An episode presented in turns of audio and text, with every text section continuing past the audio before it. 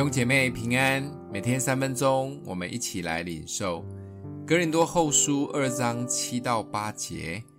倒不如赦免他，安慰他，免得他忧愁太过，甚至沉沦了。所以我劝你们，要向他显出坚定不移的爱心来。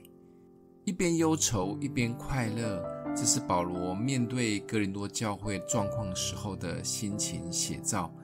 因为教会里面有人在搞分裂，特别把矛头指向保罗。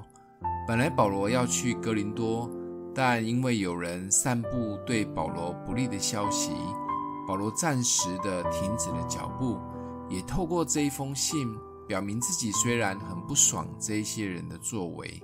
但也要大家放宽心，即便知道是哪一些人在搞分裂跟破坏，但是他选择在主里面饶恕、赦免，甚至对他们显出坚定不移的爱心。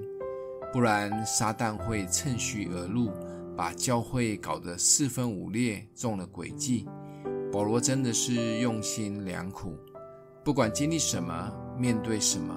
他知道，唯有恩典可以救赎、挽回人的心，只有在爱中，才能活出基督的馨香之气，忧愁也才会离去。要能够一直显出坚定不移的爱，谈何容易？刚开始大家或许都爱来爱去，很温暖，但只要一起同工或服侍，因为个性的不同，做事的方法不同。动机有时也不一样，就会搞得彼此伤痕累累，最后选择分道扬镳。而起初单纯的爱，还能保留多少呢？